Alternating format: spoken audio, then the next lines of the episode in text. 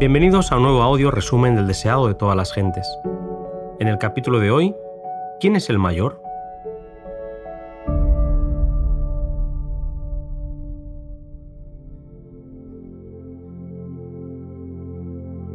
Al volver a Capernaum, Jesús busca un lugar apartado en el que estar a solas con sus discípulos. Durante el viaje por Galilea, Cristo había procurado otra vez preparar el ánimo de sus discípulos para las escenas que les esperaban.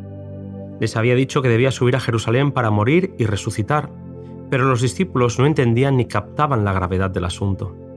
En ellos todavía subsistía el espíritu de rivalidad. Manteniéndose alejados de Jesús para que no escuchara su discusión, peleaban por los lugares que ocuparían en el futuro gobierno del Mesías. Jesús leía sus pensamientos y esperó un momento de tranquilidad en el que estuviesen dispuestos a recibir sus palabras. Al llegar a la ciudad, el cobrador del impuesto para el templo se acercó a Pedro para preguntar si Jesús pagaba las dos dracmas. El negarse a pagar el tributo sería considerado como deslealtad al templo, lo que era en la estima de los rabinos un pecado muy grave.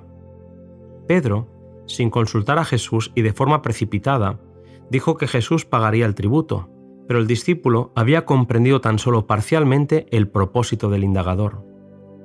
Ciertas clases de personas estaban exentas de pagar el tributo, y al requerir el tributo de Jesús, los rabinos negaban su derecho como profeta o maestro y trataban con él como con una persona común. Cuando Pedro entró en la casa, el Salvador no se refirió a lo que había sucedido, sino que preguntó, ¿Qué te parece, Simón? Los reyes de la tierra, ¿de quién cobran los tributos o el censo? ¿De sus hijos o de los extraños? Pedro le dice, de los extraños. Jesús dijo, luego los hijos están libres. El pueblo debía sostener el culto, pero Jesús era el Hijo de Dios y no se hallaba bajo esta obligación. Si Jesús hubiese pagado el tributo sin protesta, habría reconocido virtualmente la justicia del pedido y habría negado así su divinidad. Pagaría el tributo, pero lo haría de forma que evidenciara su carácter divino le pidió a Pedro que fuera al mar y que echara el anzuelo de pesca. El primer pez tendría en su boca una moneda que pagaría tanto su tributo como el del discípulo. Aunque había revestido su divinidad con la humanidad, en este milagro reveló su gloria. Aunque Jesús demostró claramente que no se hallaba bajo la obligación de pagar tributo, no entró en controversia alguna con los judíos acerca del asunto. A la vez, quiso enseñar a los discípulos algo importante a no colocarse innecesariamente en antagonismo con el orden establecido. Hasta donde fuese posible, debían evitar el dar ocasión para que su fe fuese mal interpretada.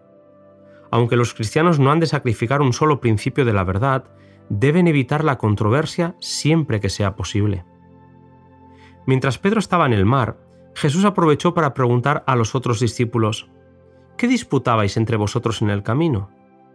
la vergüenza y un sentimiento de condenación les indujeron a guardar silencio. Jesús les había dicho que iba a morir por ellos, y la ambición egoísta de ellos ofrecía un doloroso contraste con el amor altruista que él manifestaba.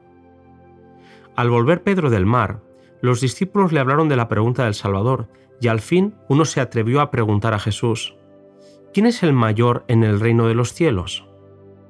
Los discípulos no percibían la naturaleza del reino de Cristo. La lucha por el puesto más elevado era la manifestación del mismo espíritu que diera origen a la gran controversia en los mundos superiores e hiciera bajar a Cristo del cielo para morir. El reino de Satanás es un reino de fuerza. Cada uno mira al otro como un obstáculo para su propio progreso, o como un escalón para poder trepar a un puesto más elevado. Pero Jesús nos enseñó que si alguno quiere ser el primero, será el postrero de todos y el servidor de todos. Mientras que Lucifer quiso exaltarse por encima de Dios, Cristo, siendo Dios, se anonadó a sí mismo, tomando forma de siervo, hecho semejante a los hombres y hallado en la condición como hombre, se humilló a sí mismo, hecho obediente hasta la muerte y muerte de cruz. Mientras que a Jesús le esperaba la cruz, sus discípulos peleaban por ser el mayor. Con ternura, el Maestro quiso mostrar las consecuencias de guiarse por los celos, el orgullo y el amor a la distinción. Les indicó que antes de la honra viene la humildad, que el discípulo que más se asemeja a un niño es el más eficaz en la labor para Dios, que el que es consciente de su necesidad y pide al Espíritu Santo recibirá ayuda. Pero cuando los hombres se ensalzan a sí mismos y se consideran necesarios para el éxito del plan de Dios, el Señor los hace poner a un lado. No era suficiente que los discípulos de Jesús fuesen instruidos en cuanto a la naturaleza de su reino. Lo que necesitaban era un cambio de corazón que los pusiese en armonía con sus principios. La sencillez, el olvido de sí mismo y el amor confiado son los atributos que el cielo aprecia. Son las características de la verdadera grandeza. Jesús volvió a explicar a sus discípulos que su reino no se caracteriza por la dignidad y ostentación terrenales. A los pies de Jesús se olvidan todas estas distinciones. El alma sincera y contrita es preciosa a la vista de Dios. Él pone su señal sobre los hombres, no según su jerarquía ni su riqueza, ni por su grandeza intelectual, sino por su unión con Cristo. En ese momento Juan fue el que tomó la palabra. Maestro, dijo, hemos visto a uno que en tu nombre echaba fuera a los demonios, el cual no nos sigue, y se lo hemos prohibido porque no es de los nuestros. Después de escuchar todo lo que su amado maestro les había dicho, empezaron a ver que al reprimir a este hombre habían buscado más su propia honra que la del Señor. Jesús les dijo, no se lo prohibáis, porque ninguno hay que haga milagro en mi nombre que luego pueda hablar mal de mí.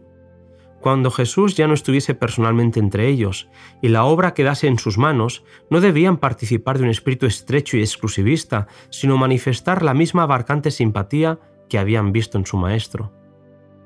El hecho de que alguno no obre en todas las cosas conforme a nuestras ideas y opiniones personales no nos justifica para prohibirle que trabaje para Dios.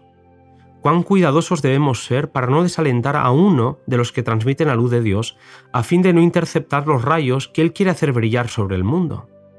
La dureza y frialdad manifestadas por un discípulo hacia una persona a la que Cristo estaba atrayendo podían tener un desenlace fatal al alejar de ese amor a alguien por quien Jesús estaba dispuesto a morir porque el Hijo del Hombre vino a salvar lo que se había perdido. ¿Habrán de tener sus discípulos menos consideración hacia las almas de sus semejantes que la manifestada por la majestad del cielo? Cada alma costó un precio infinito, y cuán terrible es el pecado de apartar un alma de Cristo de manera que para ella el amor, la humillación y la agonía del Salvador hayan sido vanos. Nuestro Señor queda avergonzado por aquellos que aseveran servirle, pero representan falsamente su carácter, y multitudes son engañadas y conducidas por sendas falsas. En este sentido Jesús enseñó que si la sal ha perdido su sabor, si no hay más que una profesión de piedad, sin el amor de Cristo no hay poder para lo bueno. Todo depende de que recibamos su Espíritu. Debemos participar de su gracia a fin de ser sabor de vida para vida.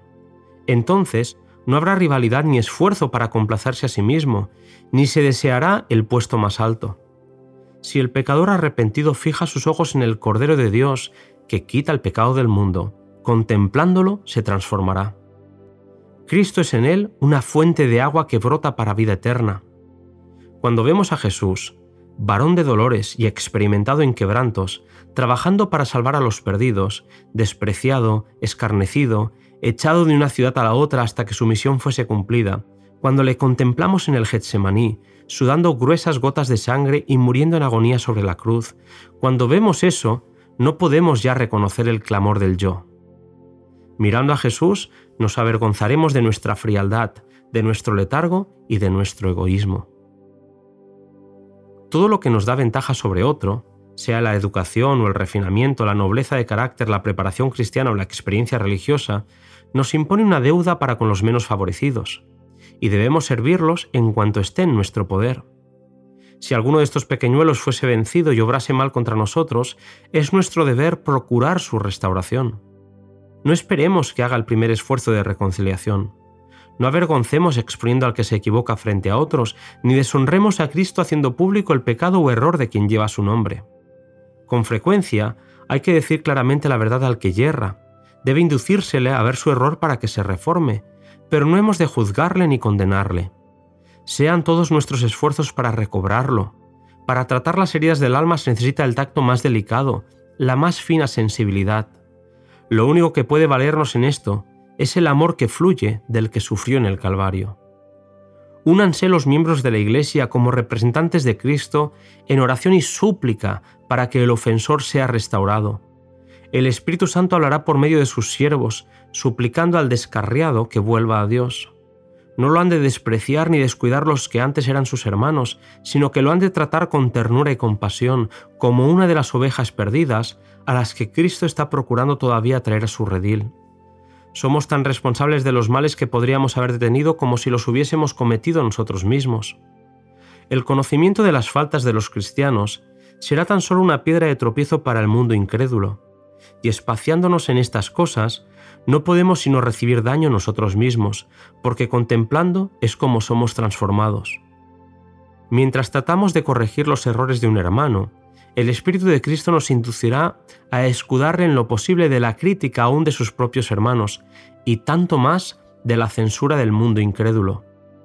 Nosotros mismos erramos y necesitamos la compasión y el perdón de Cristo, y Él nos invita a tratarnos mutuamente como deseamos que Él nos trate.